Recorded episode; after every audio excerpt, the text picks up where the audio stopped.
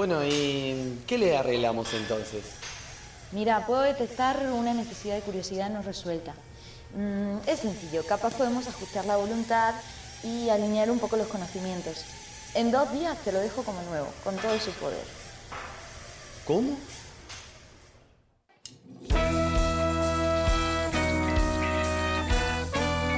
En una buena te presenta a La Tallerista.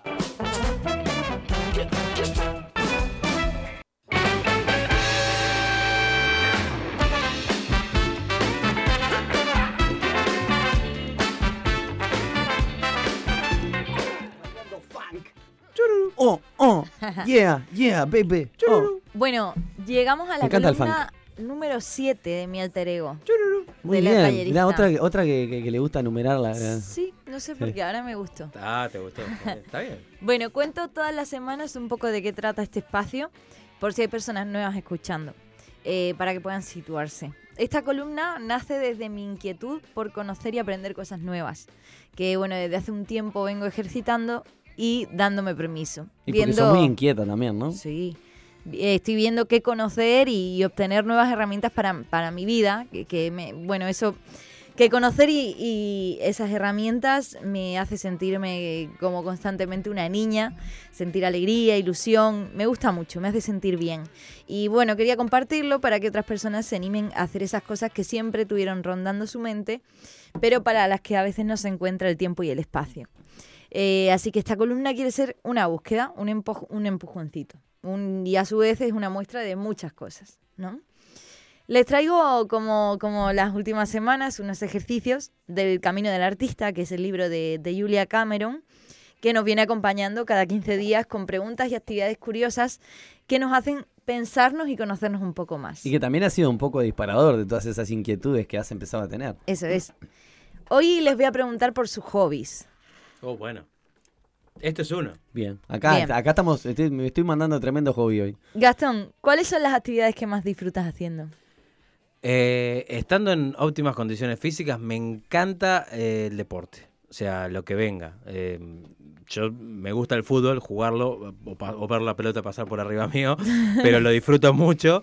Y, y últimamente eh, eh, disfrutaba mucho el tema de correr, o sea, salir eh, a correr, eh, perderme en, lo- en los bosques. Bueno, acá no hay mucho bosque, pero está. perderme en eso, pero sí, eso, disfruto mucho eso. Y obviamente radio. Me, me, me gusta hacer esto que estamos haciendo. O sea, salga como salga, me encanta. Qué bien. ¿Y cuáles son tus hobbies, Fede? Bueno, en mi caso, eh, además de la radio, que también este, me gusta y, lo veo como un maravilloso hobby, que descubre y sacas cosas hermosas de mí. Eh, bueno, algunas no tantas. Pero sí que me gusta eso. Bueno, me gusta cantar, eh, yo qué sé, ya sea en a la vera de cualquier fogón de la casa de alguna amiga, amigo. eh, o a veces cuando se da la oportunidad en algún escenario, o a veces en la ducha, ¿por qué no? También soy este, una persona que, que le, gusta, le gusta eso, le gusta cantar. Eh, y bueno, podría sumar a eso, a ver que me, me hizo acordar Gastón eso de perderse en el bosque y eso. Me gustan mucho las caminatas eh, al aire libre, o sea, caminar Ah. por lugares tipo bosquecitos, playas, esto, eso que, que- que te brinda Yo puedo hacer una las cosas que tenemos a la vuelta. medio en joda, medio en serio. Sí. Cuando Federico Riffel estuvo en España, ¿no? Sí. Conociendo la madre patria por primera vez. ¿Cuántas de esas veces lloraste por dentro por decir, pa, loco, estoy en un lugar que me, me- me encanta? Me encanta. Yo, a mí, yo puedo responder eso todos los días. o sea, todos los días me, me sorprendía gratamente porque decía, pa, qué lindo esto Bueno. y no se puede, o sea, se puede repetir, pero pa, Ahí la verdad que pude ejercer este con creces eh, todo eso de moverse y caminar eh, y de conocer lugares porque era algo prácticamente diario de ir a lugares diferentes y de conocer, nos movimos muchísimo, caminamos muchísimo y nada. con ojo de niño siempre. Sí, sí, sí, tipo, era un viaje, todo, o sea, un viaje en- no en el sentido literal de la palabra, sino Que más bien en el metafórico. claro. Bueno, em, si ahora pensamos en las cosas que consideramos divertidas, pero que no nos vemos haciendo, ¿qué dirían? Eh, A mí, o sea, cosas divertidas, pero que no haríamos nunca. ¿Cómo, sí. cómo? No entiendo. Si es que se puede decir que Claro. nunca haríamos Yo no me algo. subiría nunca a hacer stand-up, por claro, ejemplo. por ejemplo, a mí, por ejemplo, se me viene a la mente eh, saltar en paracaídas o hacer alpinismo, porque nunca fui mucho de deportes extremos. Bueno, mira, Sin duda pienso que deben ser divertidos, pero yo no lo haría. el esquí acuático, que de hecho incluso lo tenemos re cerca de casa, porque en el arroyo Pando, para las personas que no saben, hay un montón de gente que tiene motos acuáticas, lanchas. Es como hay una realidad paralela de un lado del arroyo y del otro lado del Claro. arroyo. Es una cosa así. Y bueno, eh, los fines de semana por lo general vos ves, por general en verano también, ¿no? Pero ves gente que hace esquí acuático. Y no sé si yo me animaría, pero lo veo como algo que puede llegar a ser divertido. ¿Y tú, Pinela, se te Eso, ocurre es- algo? Stand-up. Stand-up. Sí, porque ¿No te por el- animarías a encarar Por ahí el en- miedo escénico, no sé, me da como, sí, me Bueno, eh, eso. justamente a- antes que hablábamos de series y de recomendaciones, nosotros vimos una serie que estuvo de más, que, que habla sobre gente, trata sobre gente que hace stand-up. No recuerdo el nombre en este mismo momento, Ok, en busquemos este series, preciso instante. Mm. series de stand-up, busquemos. Pero está buenísima y te va a gustar esa Sí, sí, pues está encarada a un lado. Ay, verdad, no me acuerdo cómo se llama. serie. Pero ya lo vamos a Sí. decir. Eh, bueno, y si pensamos en clases divertidas, o sea, talleres o cursos que, que pensamos que, que seguramente disfrutaríamos haciendo. A mí, eh, ah, me coparía mucho, eh, si me dejan tomarlo como un juego, eh, construir con barro, o sea, meter las manos, o sea, he probado hacerlo un par de veces, eh, yo qué sé, armar estructuras con, con- con barro o, o generar el barro para Ajá. casas bio- de bioconstrucción Bien. y ta, ensuciarme, básicamente. Pero no, mm, ta, es, creo que lo disfrutaría. Ya me imagino dónde lo pudiste haber hecho. Sí, sí, Bueno, justo vamos a hablar un poquito más de eso, ahora vamos a profundizar en, en ese. profundicemos. En ese tipo de talleres. ¿Y, y vos, Fede, algún taller que te parecería divertido? Bueno, el que, uno que me parecía divertido, porque ya lo hice, es de clown. Ajá. Eh, y es muy divertido. ¿Y uno que no hiciste? Y uno que no hice, pa, es que no sé de qué puede haber. O sea, no, no es porque yo he hecho un montón de talleres, pero no sé de qué hay que, que no haya hecho y que me pueda parecer divertido también. Y, por ejemplo, el locutor de radio, Mirá qué interesante. No sé si me puede llegar a resultar divertido. ¿no? ¿Cómo ¿No lo disfrutarías? Yo creo que Sí, yo creo que sí. Sí, es posible que eso puede ser una de las cosas que... Sí, más taller, más que un curso daría, ponele.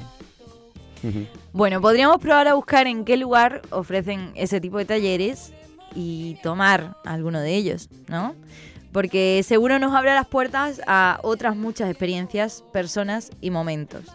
Y bueno, partimos de la base de que es muy posible que nos generen buenas sensaciones, porque si ya pensamos que van a ser divertidos, es como una puerta ahí que, que está para tocar, ¿no? Está para abrir. El taller de Kevin Bacon. El taller de Kevin Bacon. Basta de nombrarlo que nos van a abrir un litigio. Basta de pavadas.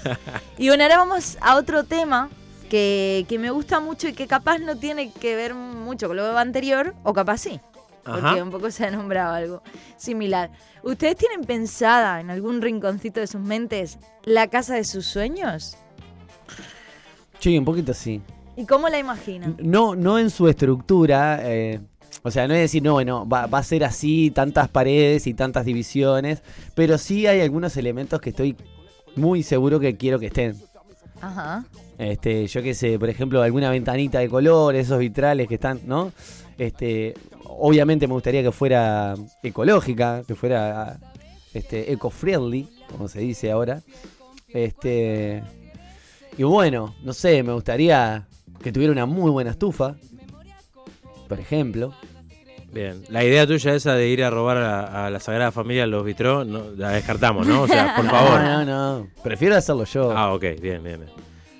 A mí me gusta, me- no es que no tengo claro qué- cómo sería, pero sí me gustaría que tenga verde, obviamente, por todos lados, eh, jardín y demás. Y la estructura domo me parece muy simpática. Pa, Eh, Muy orgánico también, como que tal, lo único que está separado del resto es del baño, ¿no? Y me, me- me gusta. La he visto en varias, varias oportunidades y, y- y me gusta. me Es gusta. interesante, a mí lo único que me pasa con el tema domos, que a no ser que tenga los muebles específicamente fabricados para el espacio, Ahí es una es- carrera de obstáculos. No, no es una carrera de obstáculos, sino que no se aprovecha bien el espacio. Pero yo pienso que se puede aprovechar. Eh, yo también tenía esa, esa idea antes, pero creo que se puede aprovechar. También depende de las dimensiones del domo, ¿no? Igual me gusta mucho la forma octogonal Claro. también. Pero vamos, tremendas casas hippie, estamos pensando, ¿no? Bueno, pero Me últimamente encanta. se, Casas usa- con olor a pachuli. se usan mucho más. Casas con olor a pachuli. Sí. Bueno, eh, yo este fin de semana les cuento que me voy a acercar un poquito más a la casa de mis sueños. Mm. A la casa con olor a pachulí. Sí, Sí. ya vamos prendiendo el incienso. ¿Saben por qué? ¿Por qué? Porque voy a tomar un taller que espero poder poner en práctica en un futuro no muy lejano. Bien.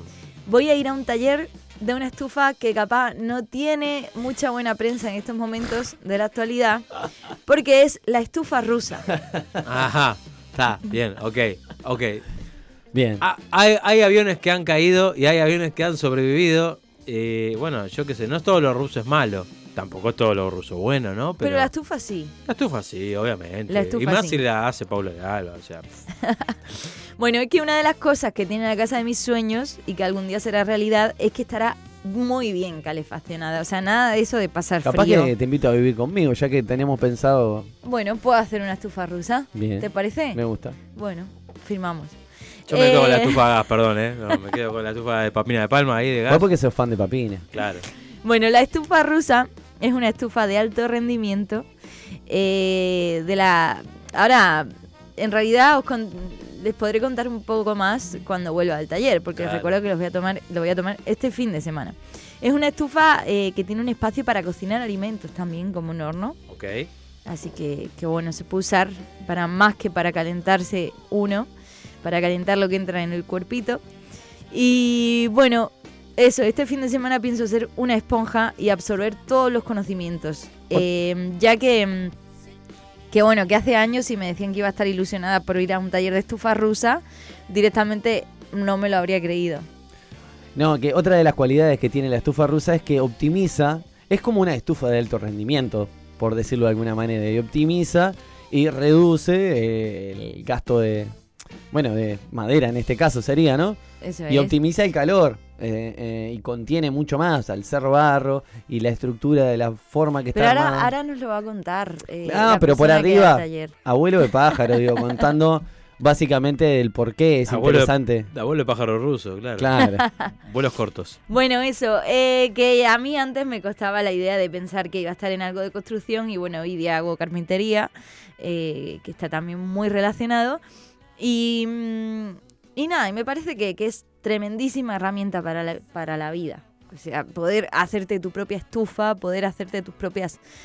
eh, nada, volvemos a lo que venimos hablando últimamente en todas las columnas, que es el hecho de la autogestión, ¿no? De Claro. herramientas para la autogestión. Y está súper ligado a la bioconstrucción y eso se puede traducir de alguna manera a poder montar tu propia casa. Eso es.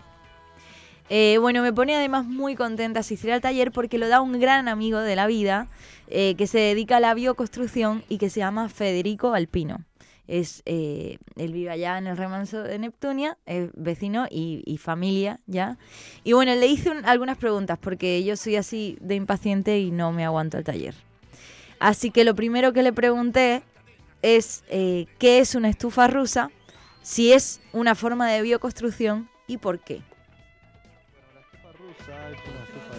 Que mm, fue creada en Rusia, pero también se, ven estufas similares en la región, en Alemania, en Polonia, en Suecia, Finlandia, donde tienen, son países con unos inviernos muy largos y crudos, las mañanas muy largas, entonces claramente tienen la necesidad de, una necesidad muy fuerte de, calefaccionar su hogar de una forma eficiente también. Acá en Sudamérica empezaron a aparecer en, en el sur, en Argentina, eh, donde las características de la región son similares y además eh, hubo también una inmigración proveniente de estos países, de esas latitudes, donde también trajeron consigo estas tecnologías y conocimientos que también se aplican a, a las necesidades de, de estos lugares fríos. Y así fue recorriendo Argentina y Uruguay y, y llegando a estas regiones donde también van muy bien con, con nuestras necesidades Acá en Uruguay también tenemos un clima muy húmedo, por lo cual una estufa eh, rusa de alto rendimiento también nos, nos ayuda y muchísimo. La cualidad que tiene esta estufa, que mm, por esa razón también es una estufa de alto rendimiento, es que mm, tiene una puerta con una entrada de oxígeno pequeña y regulable, que eso también regula la, el, tiempo en el que se consume la, leña, entonces podemos hacer que la leña se consuma más lento. Además, que aprovechamos el, el calor eh, porque el humo caliente que sale, el aire, eh, pasa por una especie de laberinto que se construye con, con los ladrillos antes de salir por la chimenea y al exterior, que eso es mm, lo que normalmente sucede en las estufas tradicionales, que en realidad la mayor parte del calor se va para afuera. Acá no, acá lo que hacemos es demorar la salida del calor y atrapar ese calor en los ladrillos y el barro para poder con- eh, conservar calor por más tiempo en el hogar, ya que el barro y los ladrillos, que están hechos también de, arcilla y, y- arena y otros materiales, tienen la capacidad de almacenar calor y liberarla al espacio, al ambiente, de forma muy lenta y, pareja también.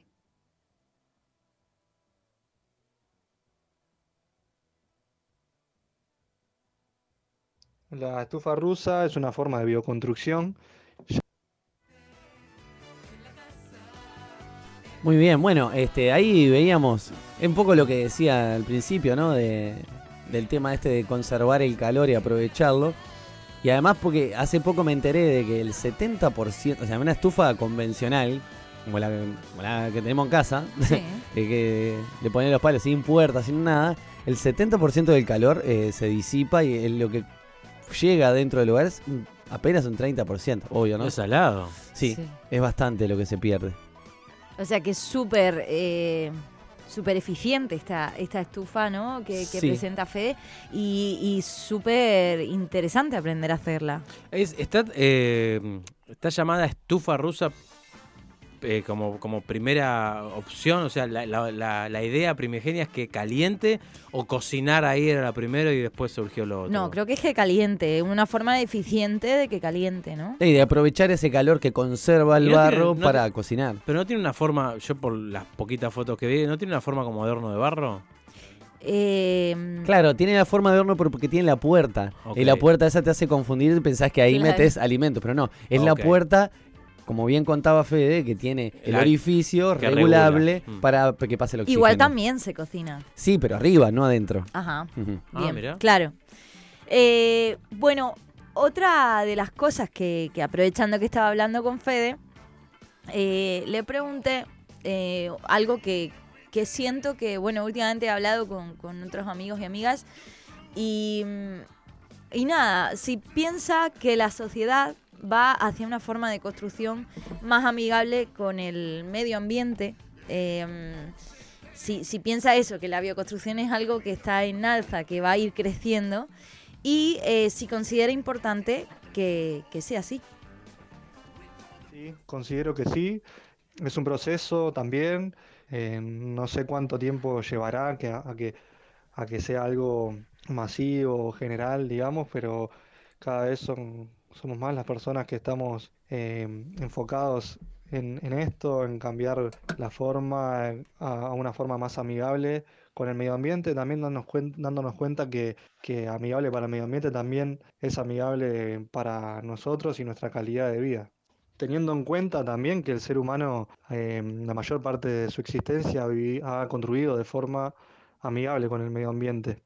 Es cuestión de hace pocos años que con la industria empezamos a, a utilizar otros materiales, que algunos también, algunas tecnologías y, avances nos traen materiales que están buenos y que nos ayudan hoy en día igualmente, aunque elijamos una construcción natural, pero nos estamos dando cuenta que no la necesitamos para todo y que tenemos que re- retroceder y ver que hay materiales que son mucho más económicos, hay más materiales locales que generan mucho menos impacto ambiental y que además nos brindan una mejor calidad de vida y, una salud, como es el caso claro de las construcciones de las paredes de barro, ¿no? Entonces, al pasar los años, nos estamos dando cuenta que no, no hay tanta necesidad de, de depender de la producción y la compra de, de esos materiales elaborados y que generan tanta, tanto impacto y contaminación y también en que en el uso, digamos, de, del quien los construye son tóxicos también y nos estamos dando cuenta que, que no los necesitamos del todo y que podemos prescindir de, de ellos y utilizar materiales mucho mejores y que están al alcance de, nuestras manos. Sí, considero que es importante retomar eh, la construcción amigable con el medio ambiente, aplicando también las nuevas tecnologías y conocimientos que, que tenemos al alcance, pero mm, apropiándonos también de, de esto y, y retomando em, conocimientos que, que estaban ahí perdidos o que se están a punto de perder y que son súper importantes, que también nos brindan soberanía y nos da también una solución a la, a la vivienda, que es un tema tan importante y que muchas veces estamos limitados por la compra de materiales costosos, em, cuando se pueden utilizar materiales económicos, locales, de bajo impacto ambiental, que nos brindan muchos beneficios para la salud. Bueno, eh, eh, además es una solución, es una solución para muchísimos de los problemas que tiene la sociedad hoy día. O sea, realmente se podrían generar viviendas sustentables, ecológicas, para un montón de gente que no tiene hogar. Sí, de hecho se está regularizando eh, la bioconstrucción en algunos lugares de Uruguay. Este, bueno, Canelones es uno de ellos. Y parece que en Montevideo también. Yo ahora estaba investigando un poquito y vi más o menos por arriba. Este, y parece súper interesante. Igual, el gran problema que sigue teniendo la plaza inmobiliaria son los terrenos. Este, eso es, bueno, justamente un terreno bastante más mezquino.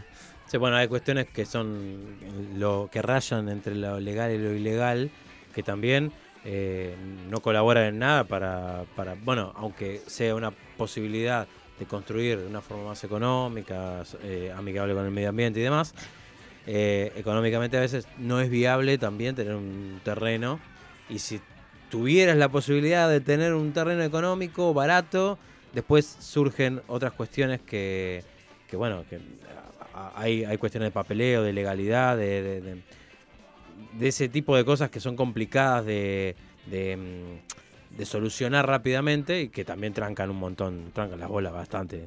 Sí, pero bueno, quedémonos con la idea de que se puede hacer, porque Obvio muchísima puede. Sí, gente en claro. Uruguay está viviendo en casas eh, de bioconstrucción y, y, y ta, la verdad que pasear por ahí, por el, por el barrio donde vivimos nosotros, es hermoso porque ves cada obra de arte, porque es lo que tiene, ¿no? Una casa de bioconstrucción hecha con barro, barros de colores, madera, piedra.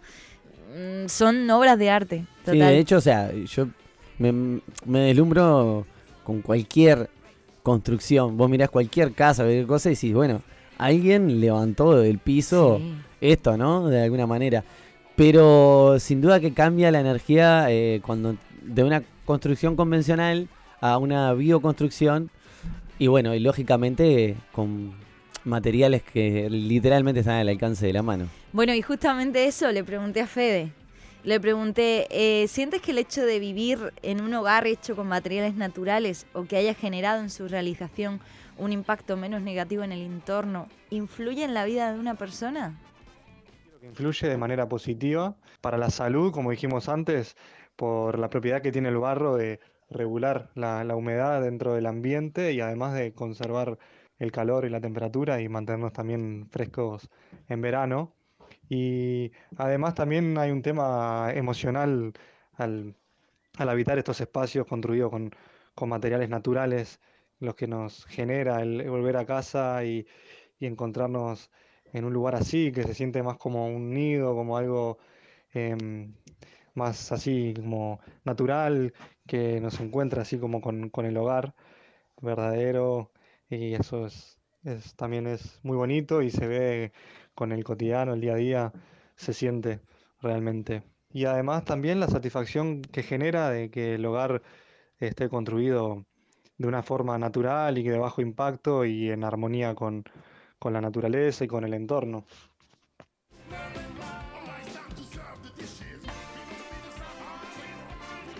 Bueno, eh, así que nada, un poco así es la casa de mis sueños, Gastón. Bien, sí. eh, hecha hecha con, a mano, con las manos, Y con cosas con naturales. piedra, madera y barro. Sí. Bien. Y bueno, para terminar, eh, le pedí a Fede que nos diera un poco más de información acerca del taller de estufa rusa de este fin de semana. Uy, a ver cómo podemos hacer para Sí. ir. Eh, así que ahí nos cuenta un poquito más. En el taller de este fin de semana vamos a estar trabajando en una estufa rusa, vamos a hacer una estufa rusa, eh, uno de los modelos que hay, porque son varias los modelos que, se han desarrollado. Y bueno, vamos a estar compartiendo esta jornada de sábado y domingo en el espacio Simbiótica. Pueden encontrar más información en, el Instagram simbiótica.comunidad eh, o también el celular 097 475 394. Ahí pueden inscribirse, hacer consultas, además también eh, ver otros talleres que se realizan en el espacio. Y bueno, se los recomiendo y los esperamos por ahí. Bueno, queríamos darle las gracias y mandarle un besazo enorme, un abrazo a, a Fede eh, y también a la gente de, de Simbiótica Saltamontes que son, eh, eh, bueno, que están escuchando, Nazaré y Sergio, que, que, bueno, es el espacio donde se va a realizar este taller. Está en Salinas, el, sobre la ruta 87, muy cerquita del, ar- del arco de Salinas. Y bueno, es el espacio donde yo también recibo el taller de carpintería. Así que es un espacio que, que- que, bueno, que aporta un montón a, a esta a esto, este tipo de, de iniciativas que, que, bueno, respetan, tienen un poco más de respeto con el medio ambiente y, y también con las personas, porque somos nosotros parte de ese medio ambiente. El tercer hogar de Pablo de Alba. Exactamente, Sí. sí. quizás, bueno, ya está casi siendo el primero en algunos casos, mirá lo que te digo. Así que, bueno, Empezó a con, pagar alquiler, ¿eh? con este contexto, eh, nos vamos a escuchar una versión muy bonita del señor eh, Spinetta, pero hecho por Can de Boazo. Y la canción es Barro, tal vez.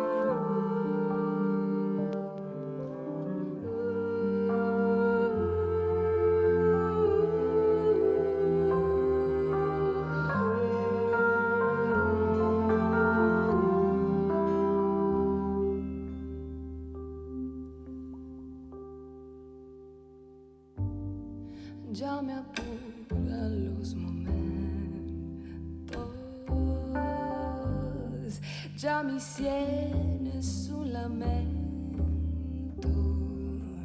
Mi cerebro escupe que al final de la historia, del comienzo que tal vez reemprenderá.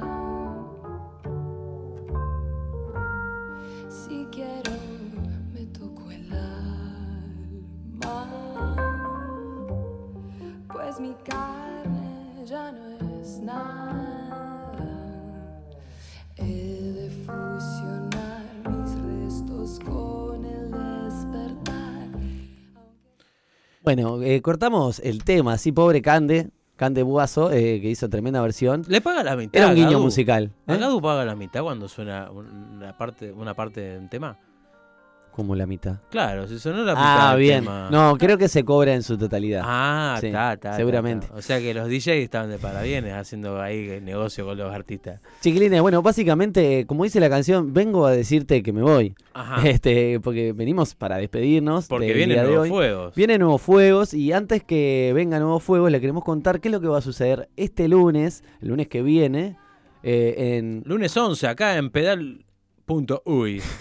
Se te trancó un zapato, ¿qué pasó? A las 19.30 horas. Bueno, van a estar la gurizada de las milongas extremas. Eh, eh, este- Extremas Milongues. Sí, este, y además de las milongas extremas, eh, el señor Fabián Gusoni ha hecho una entrevista a Roy Berocay. Ajá. Bueno, con todo esto que se vienen las vacaciones, que están, bueno, la mayoría, hay algunos gurises que ya están de vacaciones, otros que van a estar la semana que viene. Sí. Eh, y bueno, nos van a contar sobre las obras que se vienen y actividad para niñas. Yo no sabés las preguntas interesantes que le hice a Roy y a su alter ego. Ah, Eh, pero no le llegaron. Sí. ¿Vos entraste a la... Obvio, papá, Ah. claro. Yo tenía, quería hacerle dos preguntas nada más y así fue. ¿Sí te toco y me voy? Sí, por supuesto, claro que sí. Y si hay tiempo, y si hay tiempo también les voy a contar qué pasa con las moscas en el país, que van a traer aproximadamente unas 40 millones de moscas congeladas, y esto no es joda, para eliminar, para eliminar, para erradicar un problemita que hay con las vacas acá en el Uruguay. Mirá, empezamos hablando de... Tuvimos una... programa circular el día Sí, de hoy. la teoría circular. Pues arrancamos con las vacas. con Alan Sutton y terminamos con las vacas. Ahí va, exactamente, y Eh. las moscas. Eh, eh, Porque nosotros, ¿qué nos damos cuenta con esto? Que después de hacer cada programa, de hacer estufa rusa, Las vacas De no y- son las mismas. y Kevin Bacon tampoco. Tampoco.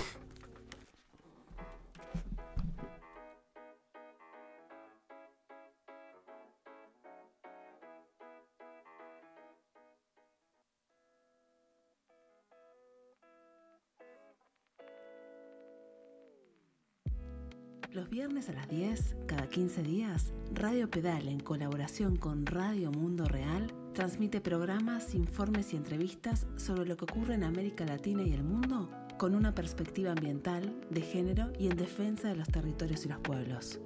Si querés conocer más sobre nuestros contenidos, entra a rmr.fm y a radiopedal.uy.